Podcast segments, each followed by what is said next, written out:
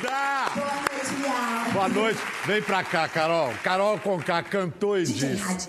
É com essa canção da Carol, Bate a Poeira, que a gente abre o programa de hoje, Sim. que vai ser uma conversa sobre racismo, identidade negra. Meu amor! Hum. A Carol Conká tenho muito orgulho de dizer, ela é colunista fixa do Conversa com Bial. Vem aqui para falar do Brasil negro e outras cositas más. Então, hoje a gente vai falar desses assuntos a partir. Pode sentar, Carol.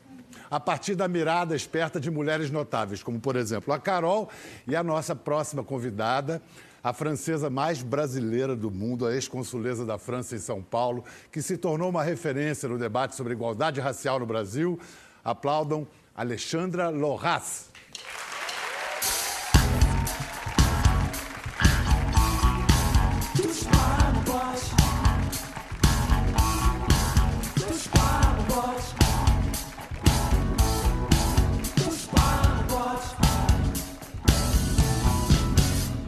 Vocês já se conhecem, né? Sim. O que, que você acha do, da, da, Carol, Alexandra? A importância dela, assim, na cena cultural brasileira? Eu tenho muita admiração por ela. Eh, ela sabe. Obrigada. Fizemos um lindo programa em Super Bonita juntas. Eh, e acho que o trabalho dela eh, não é só essencial, é uma representatividade que assume também como acto político, o cabelo crespo, a identidade negra. Então, para nós é uma referência. Quando você veio para o Brasil, Alexandra, você esperava encontrar a democracia racial tão cantada e decantada? Bom, é verdade que quando eu cheguei aqui, achei que ia encontrar assim 54% de negros no protagonismo dos desenhos animados, das novelas, ver 54% de negros na liderança, no protagonismo das empresas, nos boards executivos. Uh, porque a, a, o marketing de vocês é maravilhoso lá no estrangeiro. Parece que está tudo resolvido. E o racismo não é alguém te chamar de crioula ou de te chamar de macaquinha. O racismo é uma energia de entrar em certos espaços e ver pessoas que não te consideram legítima para estar nesses... Como, por uh, exemplo? Por, por, exemplo, essa semana uh, fui palestrar no Rio um, e me sentei na primeira fila para os palestrantes. E uma pessoa da organização veio me falar que tinha que me sentar atrás. Eu falei, ai, você está brincando. e ela me falou, não, estou aplicando as regras, você precisa se sentar atrás. Eu falo, então você está insultando minha inteligência para eu não saber ler que está escrito aqui reservado? Ela me falou, sim, está reservado para os palestrantes. Ela não conseguia me ver como protagonista do evento. Porque são pequenas humilhações Sim. no dia a dia. O que você falou da Carol, logo que a gente começou, é que a Carol é uma referência para para todos, para as meninas vezes. que vêm por aí. As suas referências quais foram, Carol? A sua avó, para começar, é, né? Começou minha avó, minha mãe. E na televisão, como eu não gostava muito realmente do papel que era colocado para a mulher negra, eu, eu, não gostava muito de assistir ele, não tinha muito. Da faxineira? É, a faxineira e sempre assim. Só que aí eu tinha, tinha um canal de de videoclipes na época. Eu ficava acordada até meia-noite. Eu esperava para dormir, né? Bem mais tarde para assistir ali. Daí tinha Missy Elliott, Erika Badu, Destiny's Child. Ali eu conseguia enxergar referências. o que era triste para mim é que eu tinha que ver as meninas, as gringas. De fora do Brasil. As de fora do Brasil. Fora do e aí, Brasil. aqui de dentro do Brasil, eu tinha duas, assim, sempre duas, que é a Glória Maria e a Thais Araújo. E na sua formação na França, quem foram suas, seus heróis negros, suas heroínas? Ai, bom, claro, eu acho que muitos dos Estados Unidos, Martin Também, Luther né? King, Malcolm X. Eu vejo que, assim, no Brasil tem 120 milhões de negros e sempre gosto de me perguntar, cadê a Beyoncé brasileira? Economi... Não, mas... Não, teria que nascer de Claro, não, mas economicamente economicamente. Economicamente é, também, é, não estou ganhando. Economicamente ela vai chegar, já, bolsas, já. A venda de bolsas, cadê, cadê a Oprah Winfrey brasileira? Cadê o Spike Lee brasileiro? Eu acho que tem muitos talentos que vemos no... É um pouco clichê o que eu vou falar. Vemos muitos talentos no carnaval, sai na hora, eh, é impecável, dá tudo certo, é a maior produção criativa mundial. Imagina colocar esses talentos ao serviço da economia brasileira. Eu acredito que o Brasil poderia se tornar a primeira potência mundial quando ele vai entender que os negros têm talentos e um potencial e muito para agregar à sociedade brasileira. Mas quando eles querem se formar em boas universidades ou empreender, eles têm 400% de juros nos bancos. Então, como é possível devolver 400 vezes o dinheiro que você vai pegar para criar uma ideia? Para mim, essa é uma forma de, de escravidão moderna para não deixar esses talentos florescer. Mas você está trabalhando no imaginário, no simbólico. A Alexandre acabou de lançar um livro que é isso, dá referências para a gente, para todos, dos gênios da humanidade Ciência, Tecnologia Inovação Africana e Afrodescendente. O livro, além de importante, é lindo, né? E é isso, quer ver, Carol? É, é isso que ela quer mostrar, que além da, da, da, arte, da cultura, do esporte, onde o destaque dos negros é inquestionável, cadê nas ciências humanas, biológicas e exatas? Né? É, claro. Aqui você tem, mostra alguns exemplos. Que lindo! Eu, eu tento mostrar mesmo o quanto assim, os negros, como os brancos, uh, participaram da, assim, da criação e da modernização de nossa era. Dá para mim, para você não ficar muito garota para propaganda. Mim, eu acho que é importante. Eu fiz minha tese de, de, mestrado sobre os inventores negros e a invisibilidade do negro na televisão francesa. E quando eu cheguei no Brasil, conheci o Carlos Machado, um historiador da USP, e juntamos nossos trabalhos, mostrando mesmo uh, que a invenção da geladeira foi feita por um negro. Por exemplo, geladeira. Então, é o Frederick McKinley Jones. Americano? Então, americano. Mas no Brasil, você pode enxergar que passamos todos os dias na, na, nas avenidas de André, de, de, da Rebolsa. Os semáforos. Uh, sim. Os semáforos em São Paulo, sinais de trânsito no Rio. Também da. Também é uma invenção de, de sim, quem? De, de, de, um negro também americano. E se enxergamos uh, do Otis. Uh, se enxergamos também uh, o quanto Teodoro Sampaio agregou valor, Machado de Assis, muitos negros da história André brasileira Rebouças. não entraram nos livros didáticos como negros. Por exemplo, Machado de Assis, quando é que você se deu conta, Carol, que Machado de Assis era negro? Ah, faz pouco tempo. Você vê? Eu juro, faz pouco tempo. E eu fiquei assim, jura? Como que eu não fiquei sabendo disso? Sim. Porque é, aqui é meio que natural, né? No Brasil eu falo isso porque eu, eu tô aqui, mas é ocultar, não Sim. mostrar que foi um negro que fez. E igual para o pai dos três mosqueteiros, o Alexandre Dumas era afrodescendente.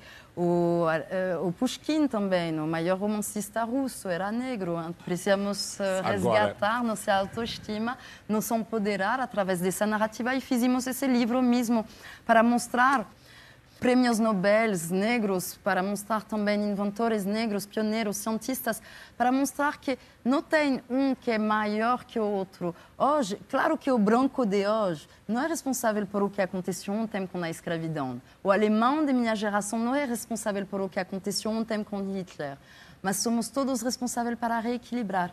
E o Pelo trabalho... que está acontecendo hoje, claro, aí a gente pode fazer. E trabalho de jornalistas como você, que tem a coragem de cutucar o nervo da ferida, é. mesmo nos convidando para mesmo debater sobre esse assunto que, infelizmente, não é um, um assunto leve, é Mas é, é um assunto que interessa a todos, de todas é um as assunto... cores. É melhor para todo mundo, gente. Mas é um assunto enxergado como mimimi aqui Sim. no Brasil. Então, é importante a gente fa falar até as pessoas pararem de achar que é mimimi, porque não... É mimimi seria um, um é, Eu acho que a Carol representa uma nova geração no movimento negro brasileiro. É, uma geração mais atrevida, mais revoltada. Mas eu, quando você fala de mimimi... É. é. Vamos falar de mimimi depois, eu queria saber Não. disso. É porque você falou de Hollywood...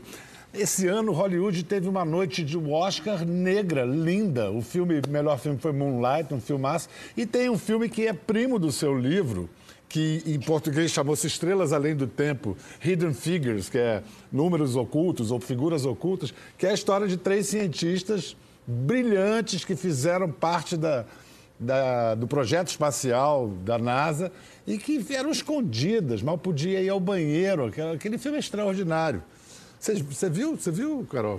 Oh, Veja hoje. Eu vou, é, Sim, inclusive... precisa. Organizamos com as Negras São Empoderadas, meu grupo, uh, um, assim, uma, uma noite onde elas poder, puderam ver esse filme e acho muito bom mesmo trazer mais narrativa desse tipo, porque esse traz consequências uh, onde podemos enxergar que nossa sociedade é doente. Se 85% das crianças negras de menos de 5 anos escolhem a boneca branca como a linda e a boazinha e a negra como a feia e a mal, quer dizer que nossa sociedade tem um problema por essa falta de representatividade. A verdade, temos muitas razões para mi, mi, mi, mi, chorar muito é. e nos sentir vítimas de um bullying. Sabe, essa série no Netflix que está mostrando 13 Reasons Why, que é 13 razões. Eu acho muito bom ver essa narrativa de uma menina que sofreu de 13 ataques. 13 ataques. Nós, negros, sofrimos de um bullying generalizado na sociedade onde assim, abre a televisão, não nos vemos. Olha uma revista, não estamos lá dentro. E quando, por exemplo, estou criando agora um projeto que se chama protagonizo.com, que é uma plataforma, é um LinkedIn para negros que falam inglês, negros que são formados em boas universidades. E vejo uma resistência de muitos brancos falando: mas por que você quer dividir? É. Porque tem uma falta de representatividade no LinkedIn clássico. E não nos enxergamos lá. E quando as empresas que me contratam para palestrar sobre diversidade, porque ajudou eles a, re, assim, a rentabilizar, a aumentar a rentabilidade deles de 35%, colocando diversidade, porque quando você deixa só homens brancos dentro de um board executivo desenvolvendo produtos e campanhas para esse público brasileiro que não é só branco, eles não conseguem falar e desenvolver demandas e necessidades para o verdadeiro público brasileiro. Só que os recursos humanos sempre me falam, nós achamos negros que falam inglês ou que são formados em boas universidades. Então, criei esse protagonizo.com para mesmo mostrar, olha, eles estão lá. Vamos trazer mais um exemplo. Pode aplaudir, por favor.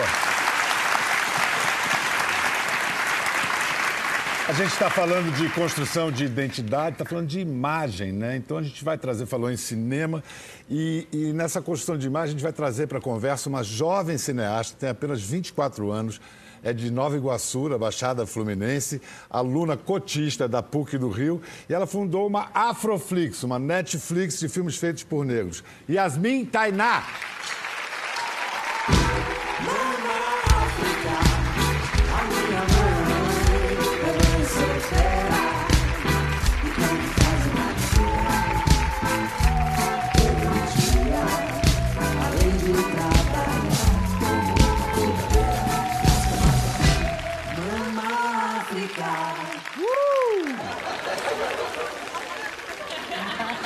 Desafinei.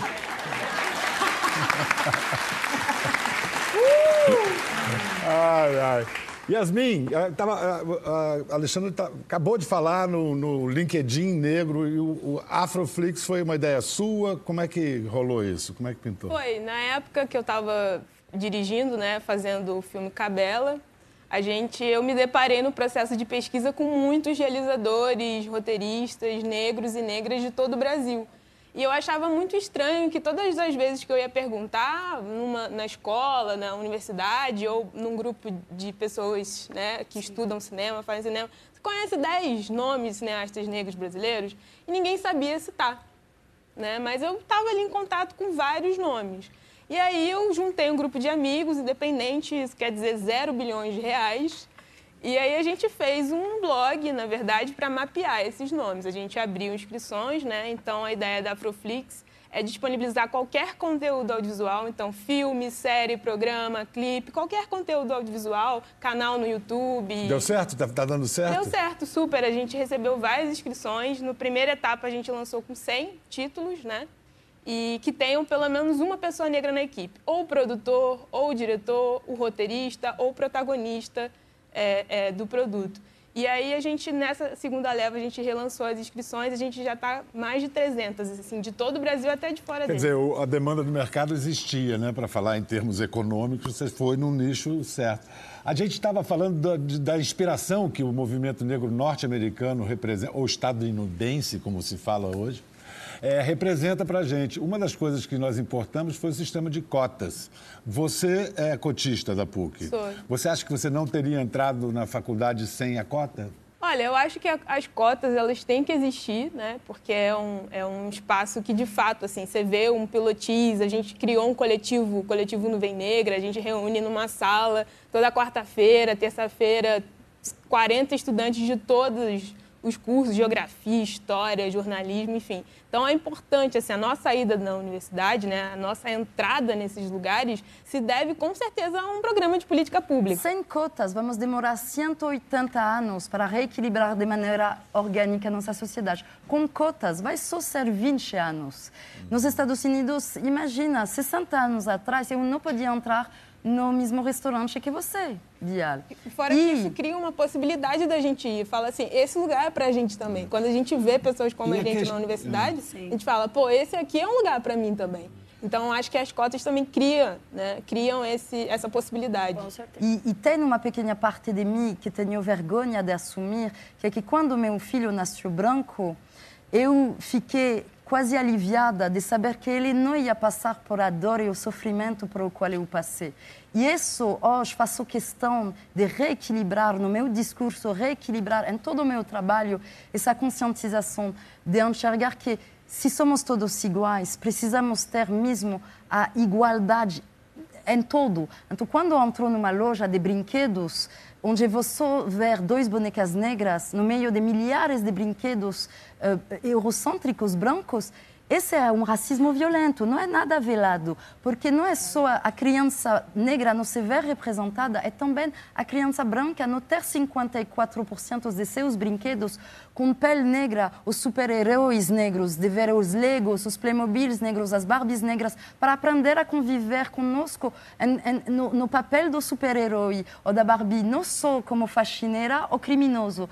E isso precisamos trabalhar, porque quando eu escuto, ah, mas é porque essas lojas vendem o que se vende. Não, quero essas lojas colocar milhões na propaganda de princesas negras, de bonecas negras, de super-heróis negros. Quando vamos ter mesmo eh, um veículo mediático de eh, incentivar o fato de ter essa diversidade dentro de nossos brinquedos, vamos empoderar as crianças a se tratar de maneira igual, com respeito, com dignidade e com empatia e compaixão, e entender que mesmo somos todos iguais, mas não somos tratados da mesma forma. Yasmin,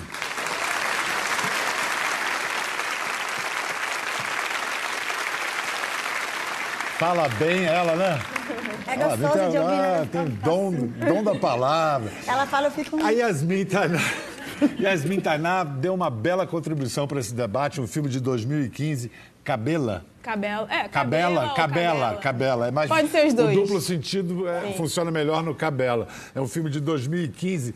Bora ver uma cena do filme agora e fazer uma, tentar fazer uma análise dessa cena. É, a ideia do filme sempre foi é, usar a performance como dispositivo para contar e para, de alguma forma, imagetificar, né, tornar a imagem o que é discurso. Né? Então, a gente fala muito sobre processo de criação de identidade no Brasil como um processo de desembranquecimento, né? da gente atribuir a nossa ancestralidade, descobrir as nossas raízes. Então, essa cena do tirano branco é um pouco por aí, né? dessa ideia do que é se desembranquecer.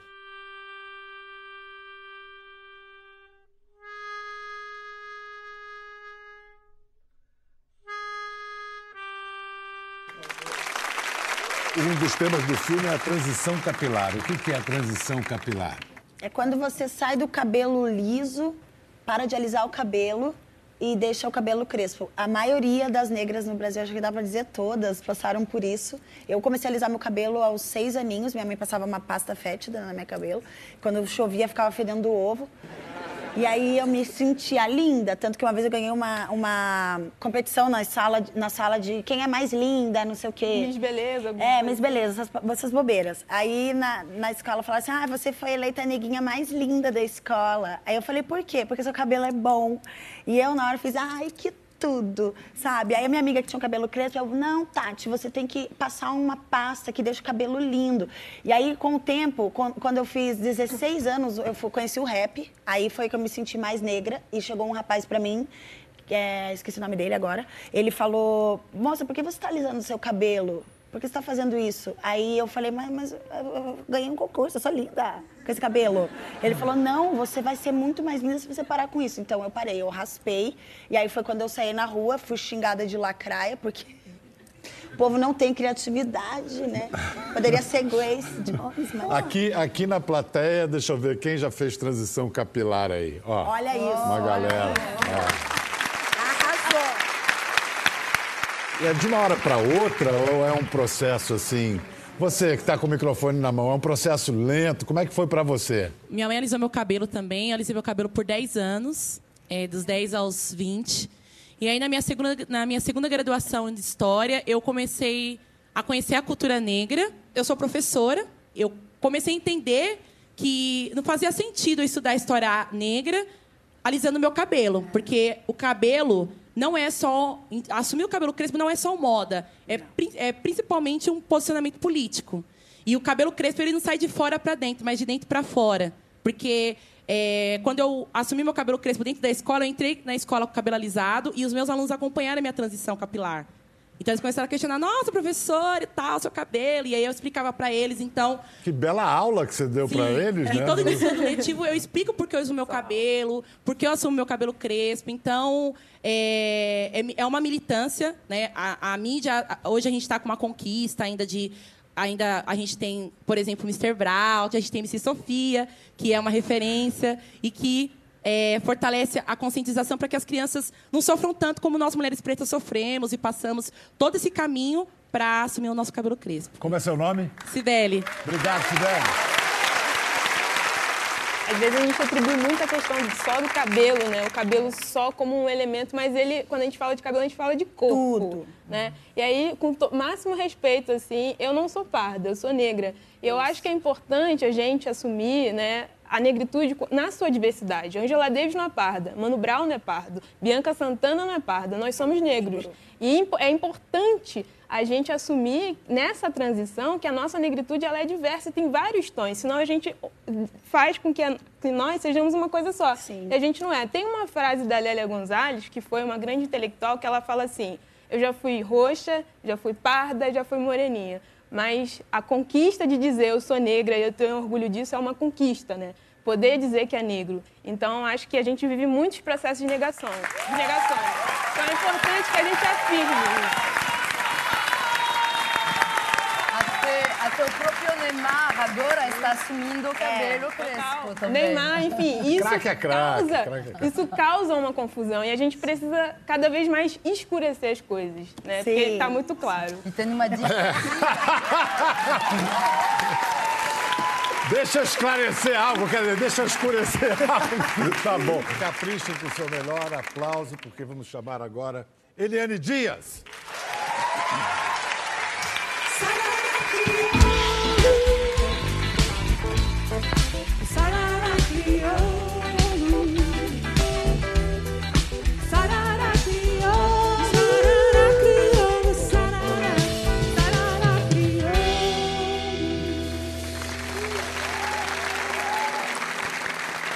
Eu, devo confessar que aqui, bendito entre as mulheres, eu estou adorando estar em franca minoria.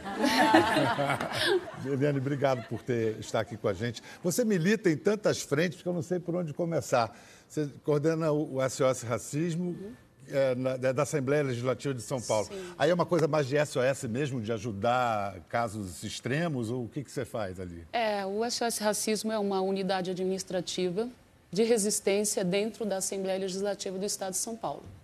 Lá nós recebemos as denúncias e não só isso, nós direcionamos, porque é uma casa de leis e lá a gente não aplica a lei, orientamos e também a gente tem o dever de dar visibilidade, empoderamento, ouvir, fazer todo esse qualquer é, é, atitude, qualquer necessidade que a pessoa às vezes precise, talvez uma denúncia, e a gente tem que encaminhar para a Comissão de Direitos Humanos. Então, todo esse suporte a gente dá dentro do SOS. Além disso, você tem uma parceria com a Thaís Araújo, com a Camila Pitanga, num grupo Pretas, Pretas, Pretinhas. Sim, é a isso? gente está. Esse é um grupo que acabou de ser formado. Eu estou num processo de estudo, estou estudando esse grupo para falar a verdade. São 111 mulheres negras E, e a grande maioria dessas mulheres são mulheres de grande visibilidade, de grande poder e que quer entender esse racismo que a mulher negra enfrenta. São mulheres negras proeminentes na sociedade brasileira ou de, Grande todos, maioria. de todos os estratos? Sim. E tem também, com a Alexandra, vocês duas fazem plano de menina, né? Que é para apoiar garotas da periferia. É, o plano de menina, eu fui convidada para fazer parte junto com ele. Eu sou uma mentora, a idealizadora foi a Viviane, e, e eu faço essa conexão de grandes mulheres com a periferia. Né? Eu tenho essa facilidade, eu passeio em vários mundos e aí fui convidada. A gente mostra às meninas que elas não precisam passar pelo processo que nós passamos. Nós, Meninas, você está falando a partir de que idade que vocês começam a trabalhar? a partir dos 15. N- Na verdade, a gente teve o ano passado algumas meninas de 12, 13 anos. Mas, a princípio, o projeto nasceu para ser de 15 a 18 anos. Mas a gente tem menina de 18 e às vezes chega até 24, que tem mentalidade de 16. Né? Porque a coisa é realmente complicada. Tem lugar que a hashtag não chega. E aí, o que, que vocês trazem e o que, que elas dão para vocês também? Tem uma Olha, troca? É muita emoção, né? De cara, o que a gente sente é muita emoção.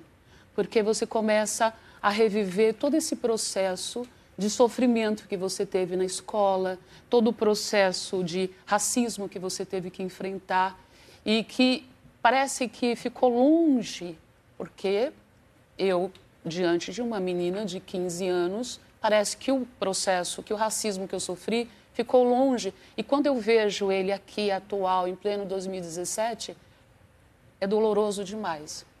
A gente revive não- e você, empodera. você não percebe nenhuma mudança, nenhuma evolução? Olha, eu percebo que nós, que graças às mulheres negras, graças às jovens negras que estão aí dizendo eu sou assim, me aceite como sou, eu vejo que esta- essa mudança é uma coisa boa. Mas eu vejo que é bem mais violento, porque o mesmo, o mesmo, a, a mesma facilidade que a internet dá para trazer a informação, ela dá para ser violenta. Ela bate muito mais forte, ela agride muito mais rápido. A gente, eu sou uma pessoa que não fico, não tenho muita eh, facilidade com a internet para ficar ali o tempo todo. Eu faço o meu trabalho. Eu vou lá, trabalho, verifico, está do jeito que eu quero. Pronto. Mas essa coisa da bate muito. internet, a internet é um, às vezes é um território realmente, um vale tudo. As pessoas se escondem através de- atrás do anonimato para mas de onde vêm as resistências assim claramente? Porque isso que vocês fazem interessa a todo, a todo mundo a sociedade brasileira. É, é, é uma causa negra mas é uma causa minha é uma causa de todos. De onde vêm as resistências? Eu acho que a resistência vem da questão racial mesmo, de, da, da, da, de, da questão de você ter que dividir o espaço, é, do empoderamento. Hoje, é, eu procuro uma atriz branca e eu procuro uma atriz negra. Há alguns, algum tempo, você só tinha que se preocupar em competir com uma atriz branca. Hoje, hoje não. Hoje a gente está chegando, tem lá atriz negra, então fala assim, opa, tem uma negra competindo comigo, então eu se eu posso agredi-la com a questão racial, então eu vou agredir, porque o grande, o grande efeito, a, a pior coisa que o racismo pode fazer é ele falar, ele faz, se faz valer quando a gente fala assim, eu não vou mais fazer isso porque eu sofri com o racismo. O universitário negro, quando ele fala assim, eu não vou mais para a faculdade porque lá estou sofrendo racismo. Aí sim o racismo lhe deu efeito. E os racistas, eles sabem disso. Eles sabem disso. Se começar a bater muito, se a pessoa estiver sozinha, ela vai, ela vai ficar escondida na casa dela e não vai continuar o seu estudo. Então, a nossa união. É não deixar ninguém ficar sozinho, né? É não deixar ninguém ficar sozinho. Uma, uma, uma acusação dessas supostas resistências é a- o vitimismo. Como é que vocês respondem a esse tipo Ah. de. A- que, que o movimento negro estimula uma vitimização? Que absurdo, né? Nós somos vítimas. Existe um racismo que é pouco falado, que é o racismo institucional. Né? Você disse assim, ah, você se faz de vítima, você não entra na faculdade porque você se faz de vítima. Mas existe o racismo institucional. Eu não consigo trabalho. Se eu não consigo trabalhar, como eu vou pagar a minha escola? Então eu estou sendo vítima? Não é vitimismo. Né? Se você tem uma empresa e você tem lá, você tem, ah, recebe um currículo, aí está escrito lá negro. Aí você tira isso, isso é um racismo institucional. Eu passei por isso há pouco tempo, eu queria fazer uma especialização em direitos eh, autorais em uma instituição. Eu mandei o meu currículo, meu, meu currículo foi aprovado com louvor. Quando eu me coloquei presente, em três minutos eu fui reprovada. Isso é o racismo institucional. Então, quer dizer, é vitimismo? Não é vitimismo, você é impedido de fazer. Mudar um pouco de assunto sem sair desse assunto, vamos juntar um pouco, botar uma dose de feminismo aí no meio. Eu acho curioso que a Eliane Dias ela é apresentada como militante, como a gente viu, militante do SOS, militante do Preta Preta Pretinha, mulher, mas aí assim, mas tem um título que todo mundo fala, é mulher do Mano Brown. Você, se- você acha isso uma contradição? Quer dizer, a gente sabe a importância que o Mano tem como inspiração para tantos e tantos negros, brancos, mas ser a primeira dama é meio. Primeira dama? É Ou é primeira dona? É. Olha, é, é extremamente, é extremamente complicado, porque é, eu, eu, eu, eu sinto orgulho de ser mulher negra e feminista, e eu sinto orgulho de estar é, de mãos dadas com todas as negras e andar com elas e a gente lutar junto e estar numa caminhada, num processo né, de dar visibilidade para a mulher negra. Eu tenho muito orgulho disso, mas também é, sou casada com o Mano Brown. Então é um complicador, porque eu quero militar como mulher negra, sabe? Eu quero me colocar, me posicionar aquilo que eu realmente sou. eu sou em- mulher negra. Como mulher do Mano Brown e como empresária dos Racionais. E o rap? Fala pra mim do machismo no universo do rap, Carol. Olha, quando a Eliane Musa chegou e chamou, é, me chamou e chamou outras meninas do rap para abrir o show dos Racionais, é, a gente ficou muito feliz, porque era um, um lance assim, gente, para esse público, a gente vai aparecer para esse público. E eu cantando, e tinha uns engraçadinhos lá embaixo mostrando o dedo do meio, falando saia daqui. E aí eu falei, eu não vou sair, eu não vou sair. Eu fui convidada, eu fui convidada, saia você, querido. Eu fui convidada. Eu falei, você nasceu de uma mulher e está desrespeitando uma. Então, o machismo no rap, ele é bizarro. É, pra, é, muitas mulheres no rap, algumas amigas minhas que, que a gente tem contato há muito tempo, é, eu vejo alguns caras nos bastidores comentando, falando mal delas, de algumas meninas, assim, porque, ah, eu já, já transei com ela, eu já tive alguma coisa com ela. O machismo, ele é tão chato que eu, é, desde que eu comecei no rap, eu me privei de me relacionar com qualquer pessoa do rap pra não ter que ficar falando assim, a mina do cara. E isso é triste, porque qual o problema de eu me relacionar com alguém? Eu- até hoje eu falo, gente, eu não consegui. Eu teve pessoas que eu fiquei afim, mas eu nem. Nem te Mas Ó, e até hoje permaneço assim. Então é triste, porque chegou um menino pra mim, um amigo meu, e falou assim: você é respeitada porque você não ficou com ninguém. Sério que eu sou respeitada porque eu não dei pra ninguém, gente? Que absurdo, eu tenho que ser respeitada pelo meu trabalho, pelo meu posicionamento, pelo- pelas minhas conquistas. E porque deu também, se quiser, né? Pô. eu tenho que ser respeitada porque eu dei. Você acha que com esse processo da sua vida, essa sua biografia exemplar para tanta gente, também transformou o humano? O humano também se transformou? Ele É automático, né? É automático. A gente, é, eu tenho dois filhos, né? E tem um número de, de amigos e, e no entorno, a partir do momento que a gente se posiciona, a partir do momento que você se empodera e diz eu sou isso, ou você quer, ou você Não, deixa porque às vezes, queira. o que eu estava perguntando é o seguinte, Helena, às vezes a gente tem uma imagem pública de ser muito tolerante, não ser machista, mas aí na intimidade Não, é aquele tudo- cacuete, né? É, é. Não, tudo, tudo que você está ao, seu, ao, ao redor, você acaba envolvendo e mudando. E na minha casa, quem manda sou eu, não tem jeito. né? Eu adoro quando ela fala. Maravilhosa! Lá em casa, é, também. Na produtora eu ando mandando muito bem também. Fala, Alexandra. E essa feminista também me ajudou também a, a, a me empoderar mais sobre o feminismo interseccional. E até meu esposo agora virou profeminista e abriu mão da carreira dele para eu poder ter minha própria carreira. Então nunca ia imaginar que um diplomata de uma carreira de 22 anos com assim, a possibilidade de ser embaixador de, no, E foi no por isso que Canadá vocês de ficaram no Brasil? Por isso. Por isso vocês não voltaram? Sim, por isso.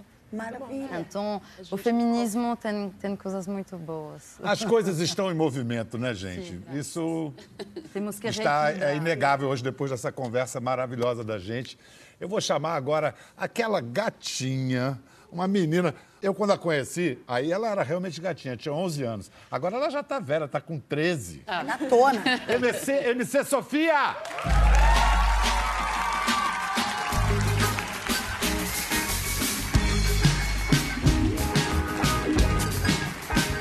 Coisa mais linda, né?